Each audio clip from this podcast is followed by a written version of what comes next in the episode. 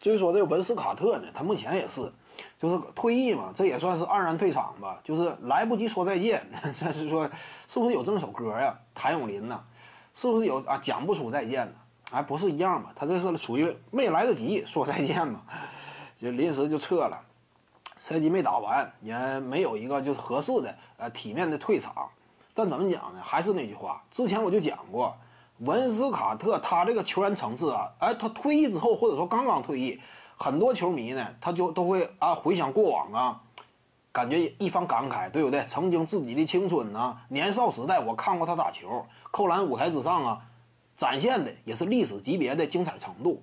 因此呢，你会出于怀念的角度啊，对他多有尊重啊，说说他整个职业生涯非常精彩。那怎么讲呢？一个是文斯卡特就个人取得的层次这块成绩打了二十二年，一次二阵一次三阵，可以说是拿不出手的。就是个人的真正说成就这块儿，至于说团队呢，没有在任何一支球队留下足够的印记与功勋。在猛龙啊，最终扮演了卧底的角色，对不对？内鬼的角色，当时呢也是被众多多伦多球迷所唾弃。之后呢，来到这个篮网队啊，篮网队原本是一支争冠级别强队。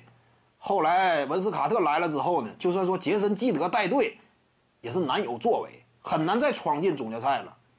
至于说再后来给魔术队啊德怀特霍华德当小弟呢，也没有闯进总决赛嘛。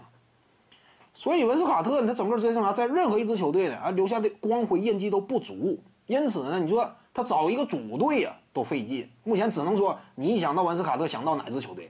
想到猛龙，但问题是，他跟猛龙之间呢闹得也并不是特别愉快，这是文斯卡特嘛？所以你考虑到这些点呢，其实之前再早那会儿我就说过，文斯卡特啊，如果说没有遭遇疫情，之前你看新闻的各方面有几个讨论文斯卡特的啊，说什么文斯卡特最后一个赛季啊来一个退役巡演吧，没有多少人在乎。这个退役巡演呢，怎么讲呢？科比布莱恩特他的退役退役巡演呢？盛况空前，比当年的迈克尔乔丹呢差点但是科比布莱恩特也是万众瞩目。仅次于科比的谁呢？德文维德差不多，但是德文维维德他办退役巡演都显得稍微有点底气不足，就是维德这个星光这个腕呢，达不到科比那种层次。也怎么讲，有掌声，但相对有点稀稀拉拉吧，就不说啊，那么所有人都高呼克维德名字如何如何，也不至于。不至于说你啊，你到客场一走一过，哪儿都夹道欢迎啊，有点夸张吧？就德文维德呢，也是到了啊，差不多最后那么十场八场，才是有了真正的哎，有一定的热度了。这是维德嘛？所以说再下一档等级呢，皮尔斯这样的。皮尔斯说实话啊，他个人成就不算低，起码在文斯卡特之上，团队荣誉呢，率领球队拿过总冠军，当年力主零八三巨头嘛。但是你看皮尔斯呀。办什么退役巡演了吗？办不起来呀！就是当时德朗德格林讲的，你这样的，你以为你科比呢？你还想办什么退役巡演？呃，皮尔斯他也确实就是自己也缺乏这种主动性，了解我到哪儿，球迷哪有那么喜欢我呢？对不对？办不起来，我干脆呢就避免尴尬，我干脆就不办。文斯卡特有点接近于皮尔斯呀，有这种感觉，甚至就当年啊，今年吧。最后那个阶段，在疫情之前，有多少人讨论文斯卡特的退役问题呢？不在主流的视野范围之内，这是不夸张的。